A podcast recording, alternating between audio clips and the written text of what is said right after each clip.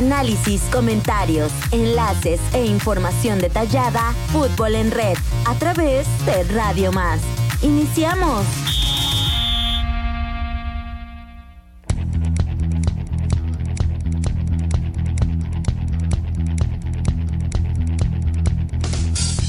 Bienvenidos a Fútbol en Red, les saluda Erasmo Hernández. Ya se dio a conocer la primera convocatoria de Diego Coca, este y otros temas en la grata compañía de los señores Magno López, Alán García y el señor Edgar del Ángel. Bienvenidos. Muy buenas tardes, ¿cómo están compañeros? Bueno, pues aquí ya en esta emisión de Fútbol en Red, que bueno, pues me da gusto eh, que pasamos a, un horario y un, un, buen horario, desde luego también a, la versión en vivo, saludando a todo el auditorio con bastante agrado. Y bien, pues lo mencionas, eh, Erasmo, una convocatoria por parte del nuevo DT nacional para los compromisos ante Surinam y Jamaica, que serán este mes de este mes de marzo, 23 y 26. El primer compromiso contra Surinam, país caribeño, que será en calidad de visitante. Posteriormente en el Azteca para el día 26, recibiendo a Jamaica en el Estadio Azteca. Se ha dicho, bueno, dicho por el mismo DT, que eh, se cuidará a los jugadores europeos para que no hagan el viaje a Surinam y puedan estar únicamente para el partido y que intervengan ante Jamaica. Buenas tardes, mi querido Erasmo, Alan García, Magno López y a los 212 municipios y a los 8 estados hermanos donde está, por supuesto, conectada la señal de Radio Más. Pues sí, hay pues molestia eh, en diferentes este, medios de comunicación. Se está mencionando que por qué no al Pocho Guzmán, que por qué De La Rosa sí, que por qué Toño Rodríguez también en la portería, y que por qué Ochoa otra, otra vez, que quieren su sexto mundial, que por qué las vacas sagradas. Ya se fue Herrera, ya se fue Guardado. Eh, nuevas caras, por supuesto, los europeos, lo de Julián Araujo, que ahora forma parte del equipo B del Barcelona, aunque Xavi lo sube al primer equipo para entrenar eh, en el mismo. Eh, de todo un poco vamos a platicar el día de hoy. Ya sabes, en, todo, en todos lados se cuecen habas. Lo de John de Luisa ya es un hecho, a partir de mayo se retira. Jaime Ordiales, pues no sabe, parece que también se va a hacer a un lado hablando del director de selecciones nacionales. Eh, pues Ares de Parga estuvo el día de ayer también junto con Diego Coca y el mismo Jaime Ordiales. Pero bueno, vamos a estar desmenuzando poco a poquito esta lista que dio el señor Diego Coca, mi querido Magno López. ¿Qué tal? Un gusto eh, poder estar aquí con ustedes. Y miren, eh, de los, de los convocados, el nombre de Carlos Acevedo López, que es su nombre completo, de este pariente su pariente puede ser eh puede ser por el, López pero es más más norteño eh. Está hasta hasta la comarca. Debutó a los 20 años digo un buen una buena edad para debutar. Y tuvo como formador ya en su carrera eh, con el Santos Laguna a Nicolás Navarro este arquero que estuviera muchos años con el equipo de, Necaxa. este y dicho por por Nico Navarro según él lo califica para aquellos que no lo vieron como le, le hace un símil con Pablo Larios Iwasaki. Aquel de, de, Puebla, de Cruz Azul. Toros Nesa. Toros Nesa, parte de la selección el también. Mundial del, del 86. Entonces, bueno, pues él debutó a los 20 y ya tiene como profesional 6 años. Digo, tampoco ya es un, un improvisado. Tiene 26 actualmente. Y pues como arquero, buena estatura, un metro ochenta y cuatro, lo que mide Carlos Amante del Coldplay también. Exacto. Y bueno, le recordamos que nos puede encontrar en nuestras redes sociales, entonces nos encuentra como arroba Radio Más RTV. También se puede comunicar con nosotros a través del WhatsApp al 22 88 42 35 07 y nos puede escuchar a través de la www.radiomás.mx. Y bueno, ¿qué les parece si escuchamos a Diego Coca en este que es su primera convocatoria? a la selección nacional. La lista para que ustedes la tengan, para que los jugadores ya la saben y ya están preparados y listos para venir. Iniciamos con los porteros, ¿sí? Guillermo Ochoa del Salernitana, Carlos Acevedo del Santo Laguna y Antonio Rodríguez de Tijuana. Defensores, Israel Recio de América, Néstor Araujo de América, Héctor Moreno de Monterrey, Jesús Gallardo de Monterrey, Gilberto Sepúlveda de Chivas, Kevin Álvarez de Pachuca, Jesús Angulo de Tigres, Julián Araujo del Barcelona, Jorge Sánchez del Ajax, César Montes del Español, Johan Vázquez del Cremonese, Gerardo Artiaga del Genk. Volantes. Luis Romo de Monterrey, Arturo González de Monterrey, Roberto Alvarado de Chivas, Fernando Beltrán de Chivas, Carlos Rodríguez de Cruz Azul, Uriel Antuna de Cruz Azul, Marcel Ruiz de Toluca, Eric Sánchez de Pachuca, Luis Chávez de Pachuca, Diego Laines de Tigres, Sebastián Córdoba de Tigres, Edson Álvarez del Ajax, Eric Gutiérrez del PCB. Delanteros, Irving Lozano del Napoli, Orbelín Pineda del AEK de Atenas, Henry Martin del América, Roberto de la Rosa del Pachuca, Raúl Jiménez de Wolverhampton y Santiago Jiménez del Feyenoord. Como le decía, esta es la lista de 34 jugadores que estamos convencidos de que va a ser lo mejor y que empieza un proceso de selección que estamos todos en el mismo barco y tirando para el mismo lado. Esperemos que eh, lo entiendan, lo aceptan y que podamos tener el apoyo de todos ustedes también. Las palabras de Diego Coca, director técnico de la Selección Nacional de México. Y bueno, eh, lo Me volteé a ver, el señor Erasmo, como que. ¿Quién sí, quién no? ¿Quién sí, ¿Quién- no? Eh, mira, de entrada, las extrañezas, ¿no? No está... eh, eh, Guardado ya no está. No está Herrera tampoco. Héctor Herrera tampoco. Tampoco está... eh, tampoco volvieron a llamar al Chicharito. No, él ahí una plática porque como están eh, están parando, no están en temporada en estos momentos, está en pretemporada y yo creo que están esperando a que encuentre el ritmo. Obviamente están trabajando ya para posteriormente. Pues contra Surinam y contra Jamaica yo creo que con ritmo sin ritmo se podría convocar a, a quien, a quien él quisiera, ¿no? Creo que puede Pues ser sí. que de entrada no los tenga contemplados. Carlos Vela estará. Sí me llama la atención que, por ejemplo, de Sebastián Córdoba regresa a una convocatoria de selección mexicana. Recordar que se perdió el Mundial en Qatar 2022 por una baja de juego que fue muy notoria con el- la escuadra. Bueno, desde que saliera del de Club América, posteriormente Se con llevó el Tigres. piojo, ¿no? También, y en este 2023 que ha regresado con buen nivel, eh, creo que creo que sí, sí vale la pena rescatar este tipo de jugadores. Y los que yo digo que, mm, digo, como para qué, ¿por qué, por qué otra vez? Pues vaya, está ahí el Piojo Alvarado, ¿no? Que la verdad es que, Vaya con sí. todo respeto, y no, no, no entiendo por qué No está el para porqué nivel de de, su, selección, de ¿eh? su convocatoria, ¿no? Digo, para, para ser un futbolista de, de primera división hay que estar ahí, está bien, lo es. Pero bueno, el, el- el ojo de, de el seleccionador nacional tiene que ser bastante clínico y bastante objetivo, ¿no? Sincero consigo mismo y creo que hoy por hoy estamos de acuerdo en que Roberto, Roberto Alvarado de las Chivas no está para ser convocado, ¿no? No, de acuerdo contigo. Y aparte, esta gente de experiencia, esta gente, o las vacas sagradas, como quiera llamarlo, que mucha gente, mucha gente menciona que es pan con lo mismo. Bueno, eh, viene el cambio generacional, estamos de acuerdo que hay muchas incorporaciones nuevas. Está lo del Nene Bertrán, está lo de, de La Rosa, están varios jugadores que no han tenido oportunidad de formar parte de la selección. Eh, la gente de experiencia, hablando de Héctor Moreno, que tuvo muy buen mundial, por cierto, no lo hizo nada mal, pero viene gente joven, viene pisando, está Johan Vázquez, el mismo César Montes, que con los pericos de allá está haciendo muy buenas cosas. Eh, jóvenes que en su posición, pues vienen pisando fuerte, yo creo que les va a dejar una excelente ex- enseñanza. Yo creo que los tienen para que estas nuevas generaciones sientan y se den cuenta lo que es eh, vestir la camiseta de la selección mexicana y que estos eh, jugadores de experiencia que ya han probado las mieles de varios campeonatos mundiales, pues les contagien, los contagien y los hagan sentir la camiseta como Mira. muchos jugadores no la sienten, ¿no? Lo, lo interesante es primero saber qué es lo que tiene en mente el señor Diego Coca. O sea, si lo que va a hacer es preparar una selección para llegar pisando fuerte, como tú dices, a- al Mundial de América del Norte, o si se va a ir por etapas.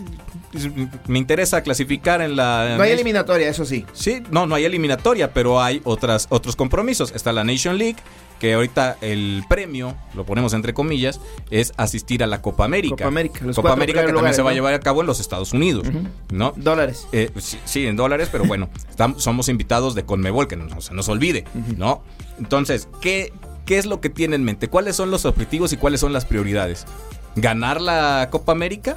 Con lo que tienes, con los jugadores que todavía puedes reciclar, dicho de una manera respetuosa, del Mundial de Qatar, o de plano ya nos vamos preparando a lo que va a ser el Mundial y utilizar estas competencias para que estos talentos jóvenes eh, no, no les pase... No les tiemblen las piernas Sí, no, no, ajá, exactamente, que no tengan pánico escénico. Creo que Entonces, segundo- ¿cuál, ¿cuál es la prioridad de Diego Coca? Yo creo Esa segunda que mencionas creo que tendría que ser la principal, ¿no? Es un proceso largo de cuatro años, pues tendría que empezar a encontrar su, su equipo base entre cinco, seis jugadores, siete columna jugadores. vertebral. Siete jugadores, pero jóvenes, que empiecen a tener ya ese fogueo de experiencia internacional, eh, hablando de selección nacional, desde luego, que puedan tener eh, experiencia justamente en Copa América, bueno, Copa Oro, que pues los rivales, con todo respeto, pues los únicos rivales son por ahí, bueno, Estados Terminan Unidos. siendo los Estados mismos. Costa Rica. Por ahí Costa Rica y ahora pues Canadá que también se suma a esta, pequeña lista que tiene CONCACAF como buenos o dignos representantes de la zona. Por Conmebol, bueno, pues la lista, digo... de- Argentina, de- Brasil y, de los, y no, demás. de los 10 que participan, 8 son de muy buen nivel. O sea, Sí, no hay que por, lo me- por lo menos para, para enfrentar, o sea, Pero Miguel, si este, quitamos, eh, me- si me- quitamos Brasil y Argentina, No, pues, pues le sumas Colombia, Colombia, Paraguay, Uruguay, Perú, México Chile, está al nivel- Ecuador, Ecuador, o sea- Colombia, o sea, vaya, sí. Ha sido- la no lista es- en Conmebol es más amplia que en CONCACAF. Ha sido muy buen animador México, ha llegado a finales, ha estado como tercer Pero lugar. eso- Ahora, es que es un arma de doble filo. Sí. Porque, por ejemplo, si tú te preparas para el mundial y utilizas estos torneos como de sparring, Es que también que corres así. el riesgo de que no te vuelvan a invitar. Pero es que, ¿qué No, haces? o de que te vaya mal y que empiecen a pedir tu cabeza a través de la afición, ¿no? Magno, y eso siempre repercute. Les digo algo. Mano, pero ¿qué No, haces? Mira, en la tienes Federación Nations Mexicana, League, eh. tienes obligado a ganarla, mínimo una final en la Copa América, pero tienes, no hay de otra, no hay, no hay eliminatoria, ahora son cuatro boletos los que le dan a Comebol, tres directo y un repechaje. Tienes que jugar torneos y partidos amistosos, pero ahora tienen que ser partidos de nivel, no moleros y solamente inflarse los bolsillos, no Pero eh, les digo una cosa, todo lo que dijeron no cuenta. sé. Pues, pues no. ¿Saben por qué? A ver, venga de ahí, Mire. tira la bomba. Ahí te va. Eh, Carlos Acevedo jugó el mundial pasado en Qatar. Acevedo no. No, no, no fue convocado. ¿No fue convocado? No, fue convocado. Bueno. ¿Por qué lo van a convocar hoy? Porque es el cambio generacional, es, es la gente que puede formar parte y que puede tomar la portería. No, Pues hay, no. hay tres espacios Durante- para porteros. Uno es Memo Ochoa, que es el que se va a quedar.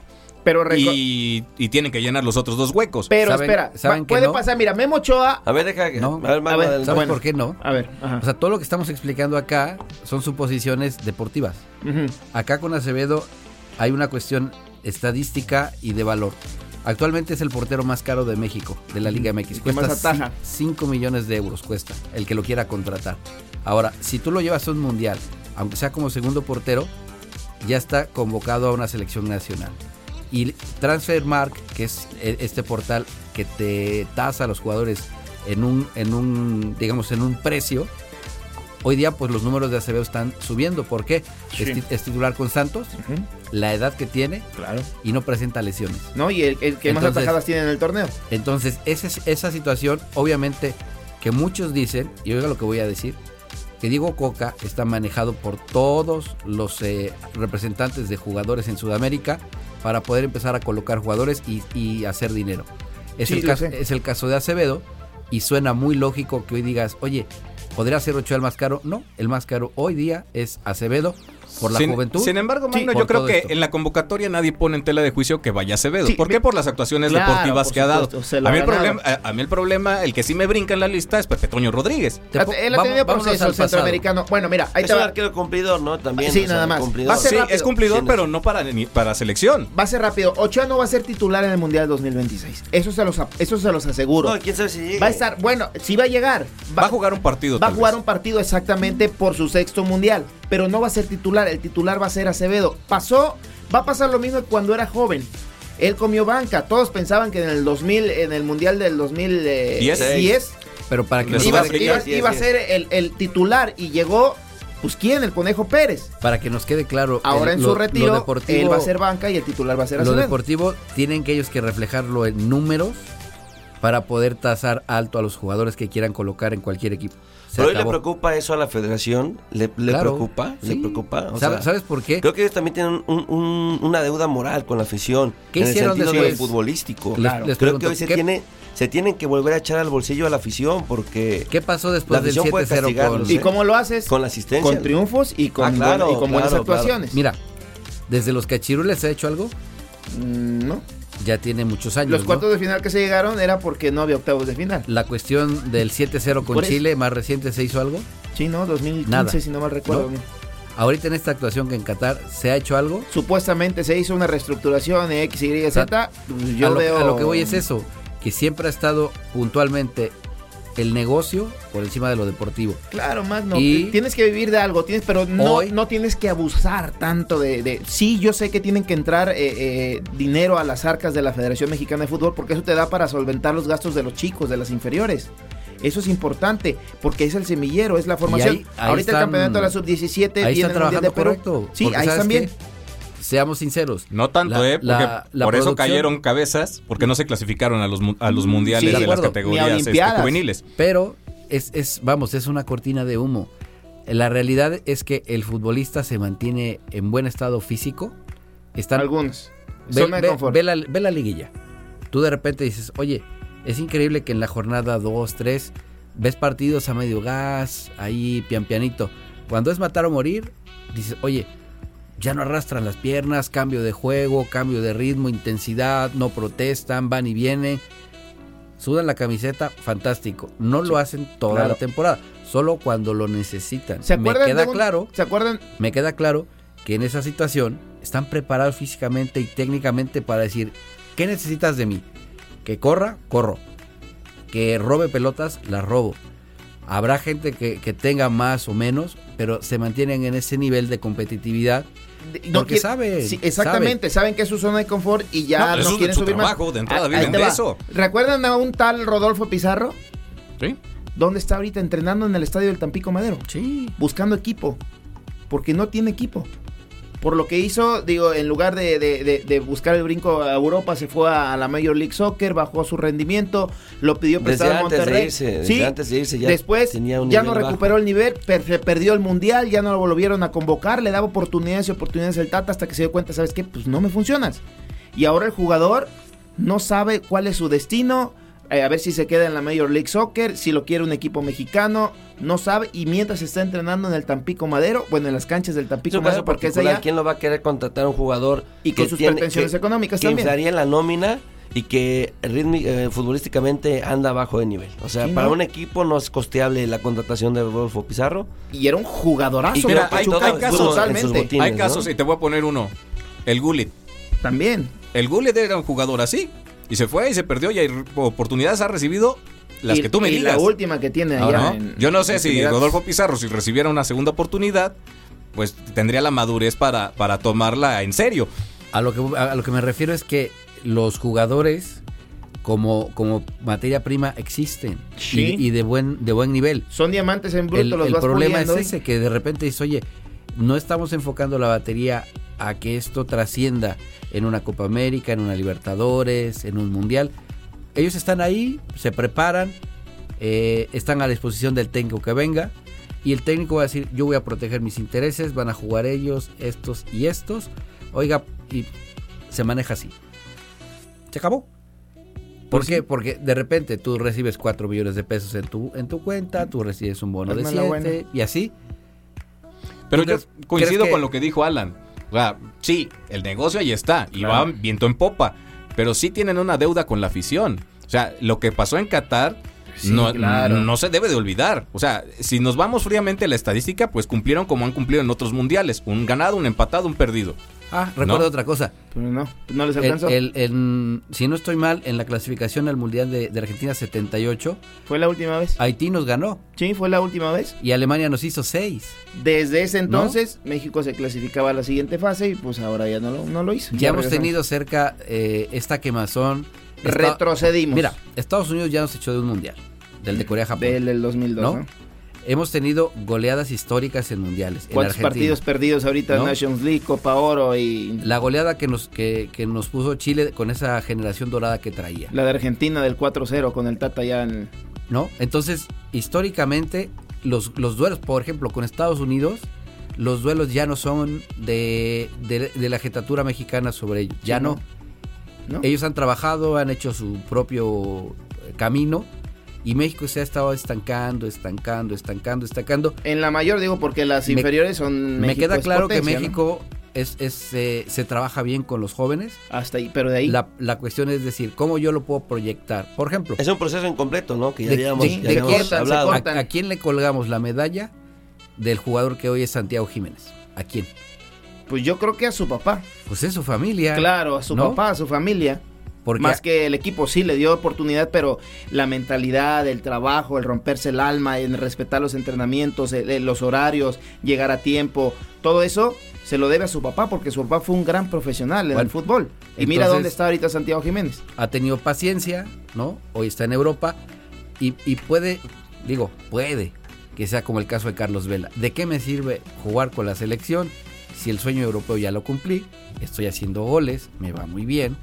Y yo veo que de aquel lado traen una fiesta de, de intereses, de todo. Sí. Tienen todo O simplemente no le dan valor a lo que a Sí. lo que ha hecho en su carrera, ¿no? Claro. Como ha Mira, pasado ahorita no se va nada, del- más con Vela, con Ah, muchos sí, como Hoy, jugadores. hoy el Tecate se ganó un lugar en la afición por cómo juega. Sí. Pero cuando se fue a buscar el sueño europeo, ¿quién lo respaldó? No, nadie. Nadie. Lo, le- lo criticaron. Nadie, Lo él se criticaron, dijeron, solo. oye, la, vas a fracasar. Clubes, prensa, mismos futbolistas, Oye, el compañeros Tecatito- de él, lo criticaban por las acciones que había tomado, pero él simplemente Dijo, buscaba voy. la oportunidad de irse. Claro. Monterrey no se la quería dar y dijo, bueno, pues Yo si me tú mira, entonces mira, ¿sabes Va- qué? Yo me es es un caso cuenta. paralelo el, de, el de Diego Laines.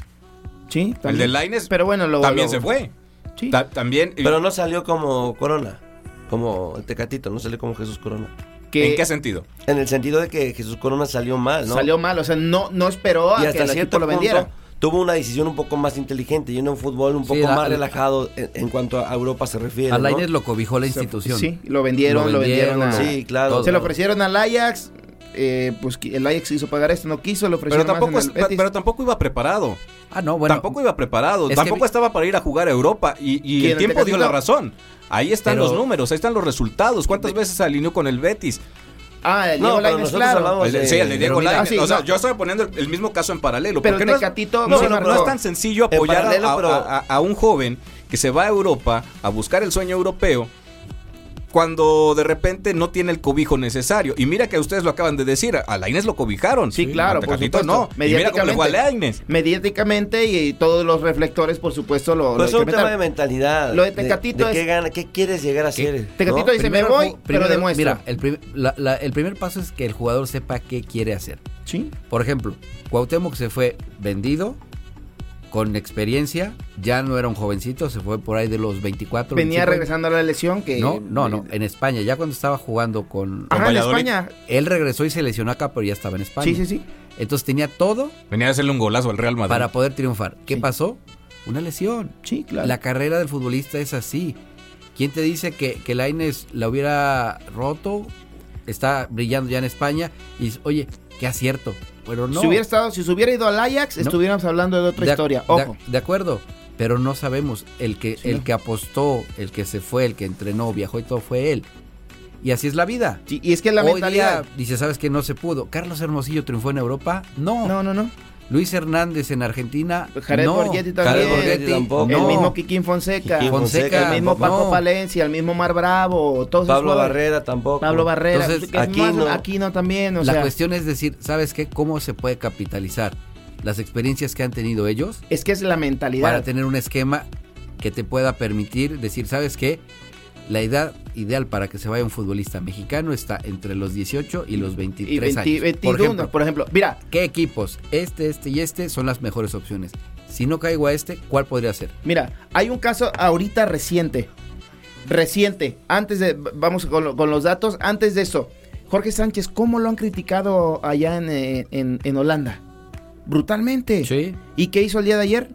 Se mandó un golazo.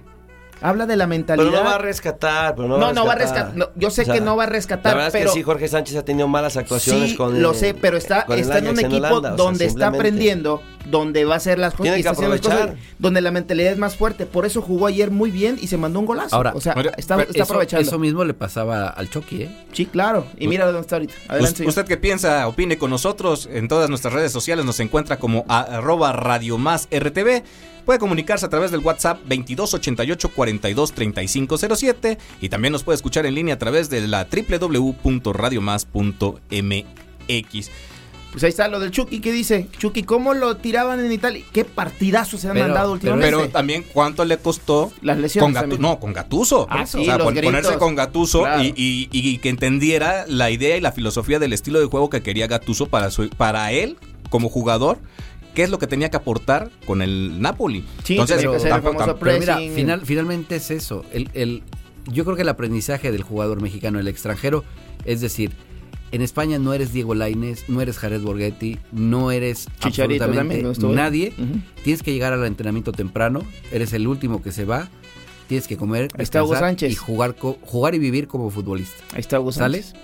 Porque si no, si piensan que va a ser como aquí, de que los van a consentir, los van a apapachar. Que les- medio entrenas, van- medio hace los recorridos, medio, medio haces Mira, el sprint. Ronaldo tenía problemas en el Madrid porque Pero no llegaba- solo es eso. Porque llegaba tarde al entrenamiento. Sí. Algo tan básico como decir, ¿sabes qué? Ya ves- Tienes que llegar puntual. Y dice, ya ves, ves, ya descuéntame de una vez porque voy a llegar Pero, tarde. pero ya daba- involucradas también de- más cosas, Magno, no solamente es- el- el ir a entrenar temprano. Ahí está el caso de Macías. Macías, que, está, que también se fue a Europa, lo intentó, entrenaba temprano, era el último en quedarse. y Entrenador personal. Pero entrenador personal, porque pero le- también le, daba el viento y se lesionaba. Ahí está Vinicius. otros factores también intervienen Pero en a- eso. algo que decía Magno bastante, bastante cierto de por qué creo que eh, es un factor importante en el sentido que el mexicano no, no llega a triunfar en Europa es la disciplina. Es que estamos acostumbrados a que el fútbol mexicano apapacha al jugador. O sea, Ángel Reina lo dijo después. O sea, es que Fidel Curi le daba permiso de no entrenar y de que se fuera a Guadalajara. Viajaba en avión un día antes del partido y llegaba nada más con incentivos económicos para los para, Para los, para para los jugar el compañeros, partido para jugar Sí. el partido, ¿no? O sea, y como ese caso hay muchos, ¿no? En su momento se le permitía a Ronaldinho también con el Querétaro, otros eh, con al mismo Cuauhtémoc Blanco se le, se le permitía, y muchos casos hay, Aquel tiburón del 2004. muchos también. casos como ese hay. Y la disciplina es un, es un problema para el mexicano. Es ¿no? que eso es, En manera general. Y va. si lo aplicamos al fútbol, bueno, pues ah, tienen, que, tienen que acatar. Caso muy, muy reciente, Javier Aguirre con el Monterrey. ¿Cómo quería él alinear a los jugadores? No se dejaron, lo grillaron, le tendieron la cama. ¿Y qué hizo ahorita en Europa? ¿Dónde está ahorita? Está dirigiendo en España y a quién le acaba de ganar hace algunas semanas. Al Real Madrid. Sí, sí, sí. sí, habla o sea, del compromiso, habla de, de- de lo que le imprime a sus jugadores, de realmente Mira. eh, comprometerlos con la institución, con la camiseta y romperse Era lo que les he comentado en otros programas. O sea, y está aquí bien el padre. jugador no está preparado para eso. Está bien padre tener el sueño europeo y ser el próximo Hugo Sánchez, el próximo Rafa Márquez, pero ¿qué estás dispuesto a sacrificar aparte del dinero? ¿No? Porque tienes que sacrificar tu alimentación, tienes que sacri- ca- sacrificar a la familia, tienes que, Sí. que sacrificar tiempo, tienes que sacrificar muchas cosas. Y si piensas, como bien decía el señor Magno López, que vas a hacer eh, las mismas cosas que hacías acá, pues estás en el hoyo porque allá es un nivel competitivo mucho más alto. Volvemos, Era- volvemos al Y caso son, y, son, Torrado. y son más fechas y son más fechas en el calendario Sí, porque son. por ejemplo si, si estás en, en- en un equipo por ejemplo como el Atlético de Madrid estás- puedes 36 jugar Champions o puedes jugar Europa League La puedes Copa jugar del. Copa del Rey puedes jugar este la Liga Supercopa de España. la Supercopa de España y alguno que otro amistoso que también cuentan Mira, ahí, ahí Miguel Herrera cuenta una, una pequeña anécdota que estuvo en algún tiempo en, en Europa tomando algunos cursos y platicando con colegas les, les contaba acerca de las concentraciones que se tienen en México. Y ellos preguntaban, bueno, ¿cuál es el objetivo primordial para una concentración? Este, y le dio vergüenza decir que es para que los jugadores no se vayan de fiesta, los tengas ahí como que a la vista y poderles controlar que se duerman temprano, eh, que hagan los deberes de poder estar bien alimentados para el próximo partido. En España, cada quien llega de su casa, hay un punto de reunión, se van al, al partido y después cada quien hace lo que quiere con su vida. Y ojo, ahí decía, entra mucho en juego el que de repente diga, ¿sabes qué? El compañero ayer se fue de fiesta, viene todavía borracho. Yo no me voy a arriesgar a que hoy, imagínate la prima por ganarle al Real Madrid, ¿cuánto, ¿de cuánto sería? Claro. ¿No? Sí, y, porque La, y porque el arquero venga como que...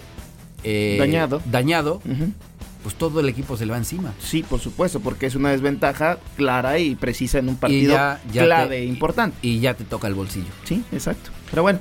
permítanos realizar una pausa quédese con nosotros estamos en Fútbol en Red Ah, bueno, eso está bueno.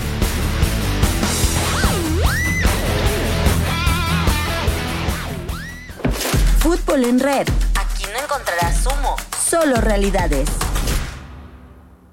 Fútbol en red, donde la palabra vale más que la estadística. Hola amigos y amigas de Fútbol en Red. Soy Dana Olmos y hoy en el dato de Dana les hablaré del tipo de canchas de fútbol. ¿Listos? Paren oreja.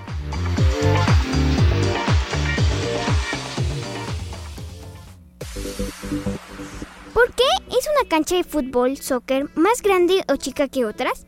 ¿Cuáles son las medidas reglamentarias oficiales? ¿Qué superficies son las mejores para una cancha de fútbol, soccer? Si eres un hincha de fútbol que sigue o juega balopié semana a semana, seguramente te hiciste alguna pregunta de estas. Hoy les contaré de la cancha de fútbol soccer. Fútbol 5, 7, 11, fútbol rápido, de salón o playa. Según las reglas de la FIFA, la cancha de fútbol soccer es rectangular y la longitud de la línea de banda debe ser superior a la línea de fondo. El reglamento oficial también marca que la cancha debe contener dos arcos, una pelota y la finalidad de un juego es hacer un gol. El terreno de juego está dividido en dos mitades iguales por una línea de campo. Dentro del campo está marcado con un punto a la mitad de la línea media, alrededor del cual se trata de un círculo central. Este es un lugar donde se coloca la pelota de fútbol para empezar un partido. Estas normas de fútbol son indiscutibles y se aplican a todas sus modalidades. Las medidas oficiales de una cancha de fútbol soccer son por longitud, contar con mínimo de 90 metros y un máximo 120 metros. Y de ancho deben ser un mínimo de 45 metros y máximo de 90 metros. El Estadio Azteca es el más grande de México, el tercero de América y un décimo del mundo. Su campo de juego mide 105 por 68 metros y sus tribunas tienen una capacidad para 87 mil hinchas de fútbol. Es enorme, ¿no lo creen? La cancha de fútbol 5, también llamada como futbolito, fútbol sala o fútbol de salón, es un juego muy veloz y de pases cortos. En consecuencias, requiere de un campo que sea muy duradero y fuerte, capaz de resistir la alta fricción, sin lesionar a los jugadores. Por regla, las superficies deben ser lisas, libres de asperezas y poco abrasivas. De material suele utilizarse la madera, el parquet o algún material sintético. Las dimensiones de las canchas son por longitud un mínimo de 25 metros por un máximo de 42 metros y de ancho medirá un mínimo 16 metros y máximo 25 metros. El fútbol 7 vive una gran oportunidad de aceptación, ya que facilita el juego a personas con menor condición física, también conocido fútbol soeti o fútbol 7. Los partidos son disputados por dos equipos, cada uno con 7 jugadores y dos árbitros. Un partido de fútbol 7 se compone de dos tiempos de 25 minutos cada uno. El campo de fútbol 7 tiene medidas inferiores a la cancha de fútbol soccer y superiores a la de fútbol 5. Las dimensiones de las canchas de fútbol 7 más comunes son una longitud de 50 y de ancho de 30 metros. Además de la clásica cancha de jugadores 11 y las populares canchas para fútbol 5 y 7. Existen también campos para 9, 8 y 6 jugadores. La cancha de fútbol playa se constituye de superficie lisa de arena, delimitada por cintas de color azul, las diferentes zonas de terreno de juego, mitades del campo, áreas de penales, se trazan mediante las líneas imaginarias que unen dos banderines rojos o amarillos situados a un metro del exterior del terreno de juego. Las medidas del campo son una longitud de mínimo 35 metros y máximo de 37 metros con un ancho mínimo de 26 metros y máximo 28 metros. Y como este bello deporte también es inclusivo, existe el fútbol paralímpico, el cual es una modalidad jugada por personas con discapacidades visuales severas. Esta modalidad de juego posee dos versiones, el fútbol de 5 y fútbol 7. El fútbol 5 es para jugadores ciegos. Estos reconocen la ubicación de la pelota por el sonido del cascabel, que va dentro del esférico además de las instrucciones agregadas por los llamadores que los orientan desde el costado de la cancha. El arquero de cada equipo tiene visión normal o levemente disminuida, al diferenciarse del resto de sus compañeros. Tiene la posibilidad de gritarles instrucciones. El campo de juego tiene las mismas medidas que el fútbol sala. La dimensión mínima de la cancha de fútbol es de 25 metros de ancho por 42 metros de largo. Los laterales de la cancha futsal tienen como mínimo 15 metros y como máximo 22 metros. Además, en los bordes del campo de fútbol paralímpico hay barreras que eviten que la pelota salga. Para partido, se juega dos tiempos de 25 cada uno, con un descanso de 10 minutos entre medio. El fútbol 7 paralímpico se ajusta a las necesidades de jugadores con parálisis cerebral. Se aplican las reglas que el fútbol establecía con la FIFA, con algunas adaptaciones para asegurar paridad que debe existir entre los dos contrincantes. En cada equipo hay 7 jugadores, y pueden participar personas que tengan parálisis a los niveles de 5 hasta 8. La cancha de fútbol 7, adaptado para las personas con parálisis cerebral, mide entre 50 o 55 metros de ancho, con 70 o 75 metros de largo. Las dimensiones de campo son levemente más cortas que en el fútbol 11. En general, los partidos que pueden jugarse en superficies naturales de pasto verde, en campos de pasto artificial o sintético o campos de tierra. Y como un extra, cualquier cancha de fútbol, soccer y campos de las demás modalidades de fútbol tendrá que disponer también una serie de accesorios necesarios para llevar a cabo un partido. Entre estos incluyen redes deportivas, malla ciclónica para postes y red perimetral, porterías de fútbol, bancas para jugadores y árbitros, instalaciones eléctricas, iluminación y tableros eléctricos, graderías y tribunas. Bueno amigos y amigos de Fútbol en Red, espero que con esta información haya sido de tu agrado. Yo soy Dana Almas y nos escuchamos el próximo viernes. Bye bye.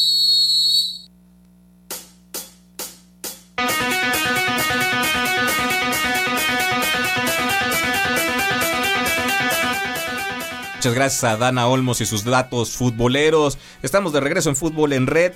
Eh, en todas las redes sociales nos encuentran a través de la arroba Radio Más RTV. WhatsApp es el 2288 42 3507 y nos puede escuchar en línea a través de la www.radiomás.mx. Bueno, vamos a desmenuzar línea por línea quiénes serían los titulares en el partido contra Surinam y contra Jamaica. Entonces empezamos con los porteros. Están Memo Ochoa, Acevedo y Pepe Toño Rodríguez. Para Surinam va a ser Acevedo. Acevedo, porque y para Jamaica, Ochoa. Ochoa, viene de, de, Europa, entonces tendría que, en la, en la, lógica de lo que platica Diego Coca, tendría que descansar Ochoa. Y desde luego, pues en cuanto a Pepe Toño Rodríguez y Acevedo, creo que la mano la lleva sin problema alguna el arquero de Santos, creo que sería el titular ante Surinam.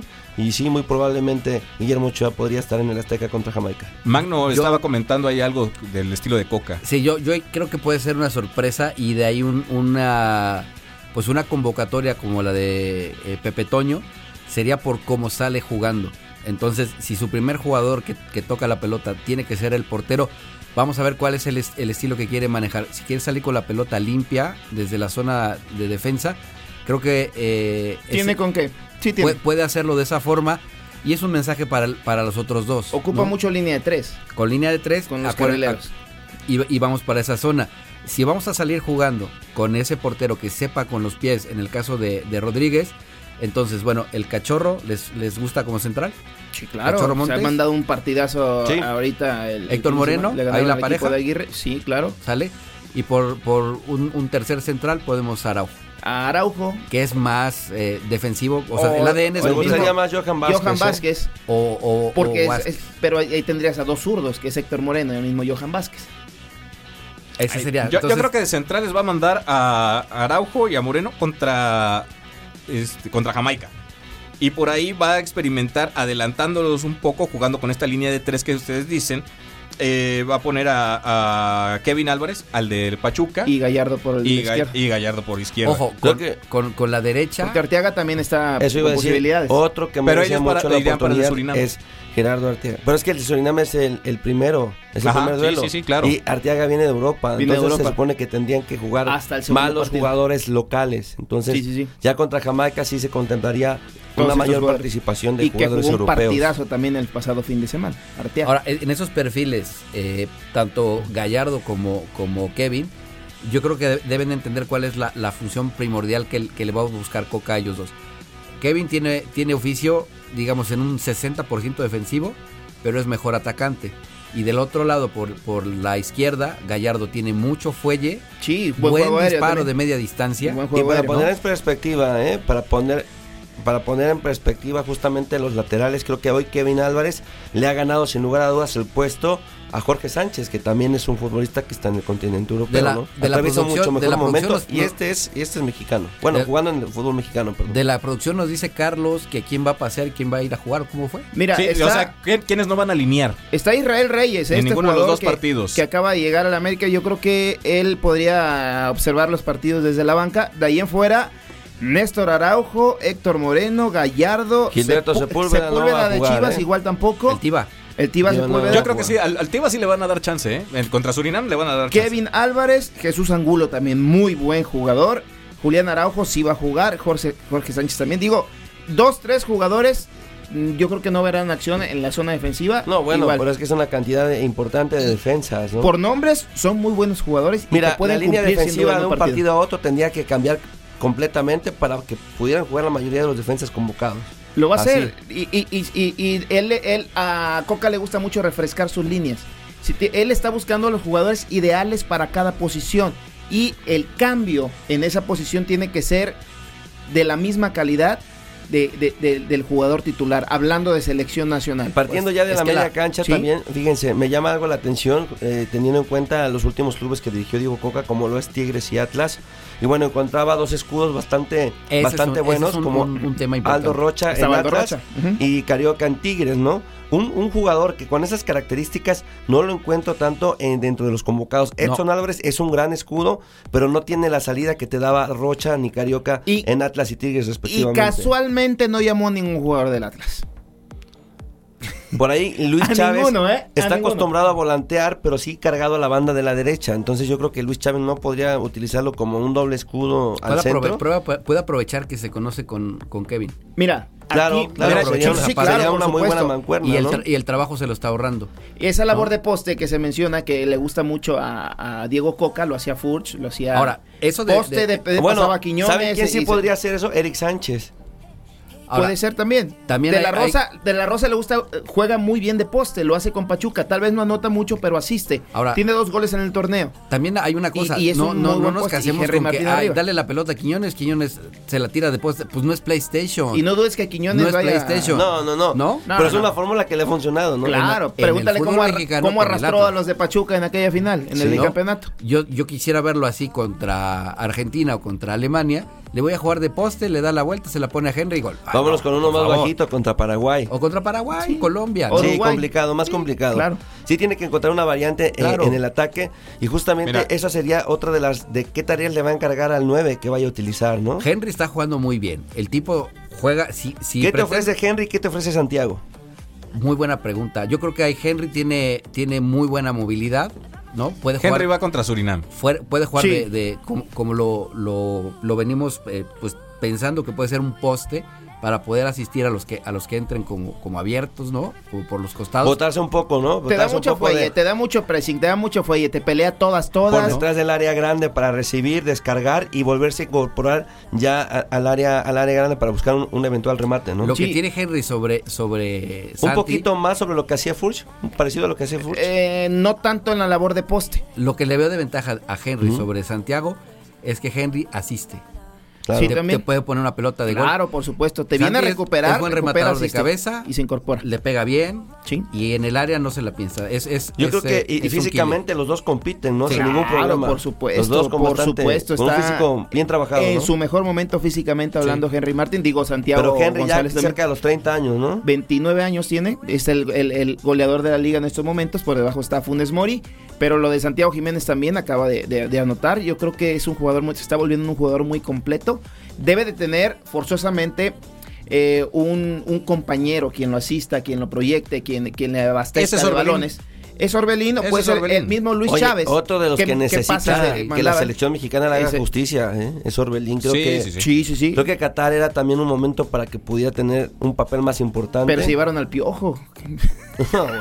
Ahora, en, Sí. en- en esta, en esta, No, es esta cuestión que que estamos hablando de cómo, cómo pensamos que va a jugar, que ese el poste y, y la asistencia, ojo, ¿eh? Porque también los que están en banca tendrán que decir, bueno, si, si, si yo no entro en ese esquema, ¿para qué me tiene aquí? Mira, ¿No? en ese tema, por ejemplo, Raúl Jiménez, ¿tú crees que va a alinear? La verdad. Raúl yo la verdad, Jiménez- yo- sí, yo la acaba verdad- de jugar yo, contra yo- yo- Liverpool. yo- yo creo que viene de, de paseo a México, ¿eh? La verdad Raúl todavía- Jiménez? No, ah, él va a jugar. Él, él juega contra Jamaica. Él va a jugar contra Jamaica. yo, la ver- yo la verdad lo dudo mucho. Sí ¿eh? está, está jugando, tiene minutos allá en, en Inglaterra, Pues en el un tiempo y un tiempo, medio tiempo a Jiménez y bueno, Ahora, ahora, hay sí que a entender Jiménez y a Jiménez, no a hay que Raúl y a entender también Santiago. Oye, está Eric Gutiérrez, que Eh, no está, es no lo que te iba a decir. Hay que en- entender en- el, en- el en partido de. Surinam como lo que es. Sí es una competencia oficial, pero también es un gran laboratorio para empezar a probar a todos estos Estos jugadores. no van a jugar.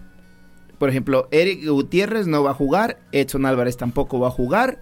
Eh, los disponibles, los únicos Mira, disponibles. Romo, Romo va a jugar. sí, Romo Contra sí. Surinam, Romo va a jugar. Uriel Antuna también. Eh, Eric Sánchez, Luis Chávez, sin duda. Diego Laines, le gusta mucho a Diego Coca, lo va a utilizar sí o sí.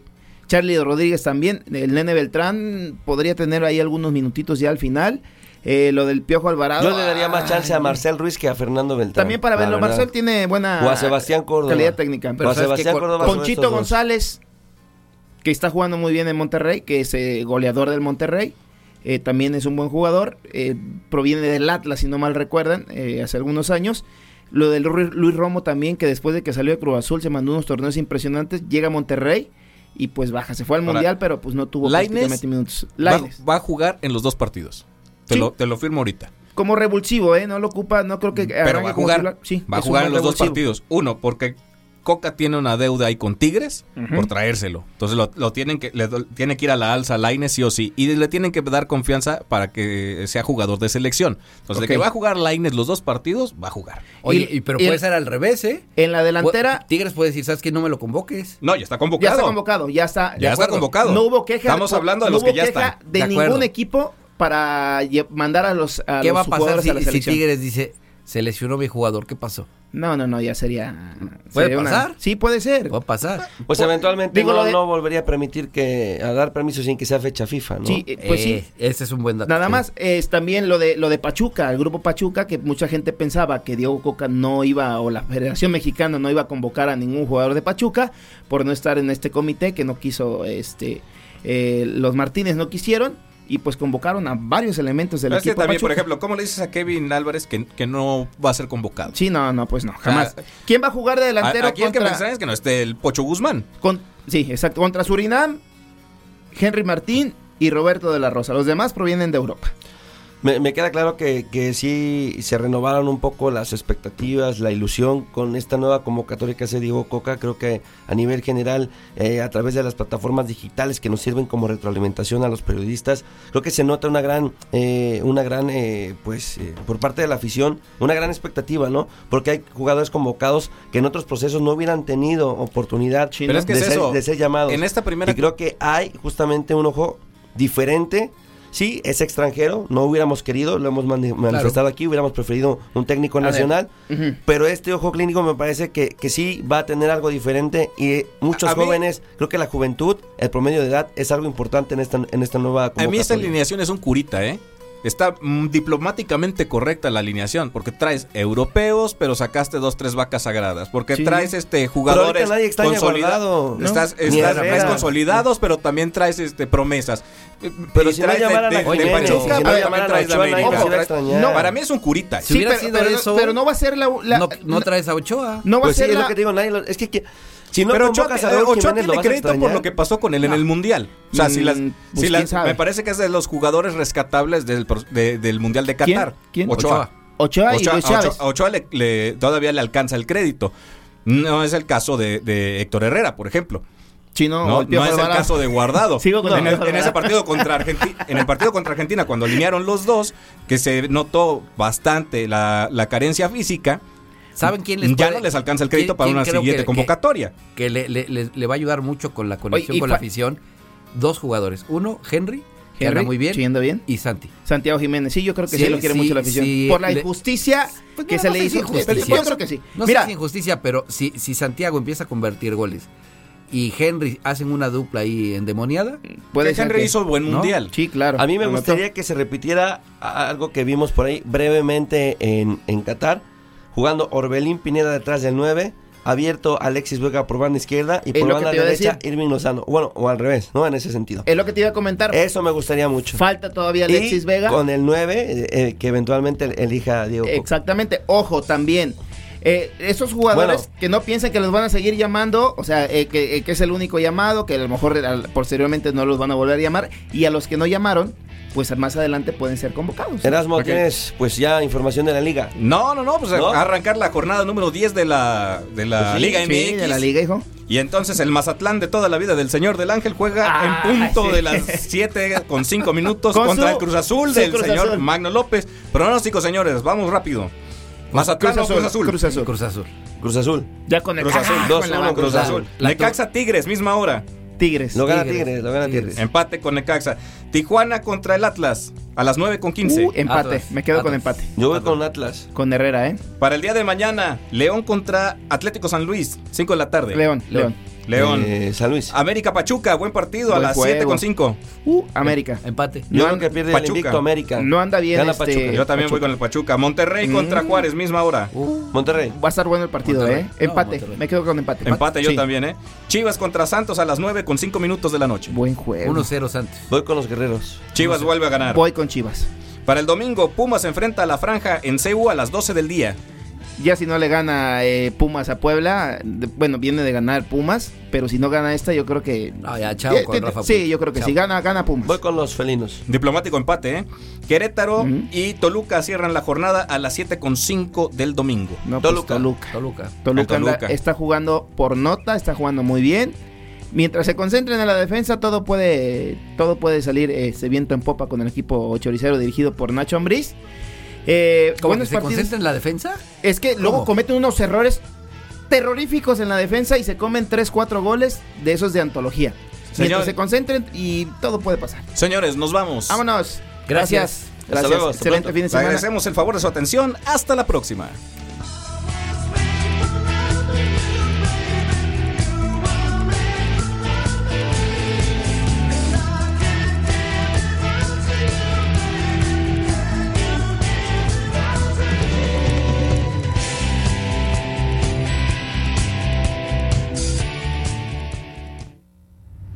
No te quedes fuera de lugar. Envíanos tus comentarios a radiomás.rtv.org.mx. Esto fue Fútbol en Red.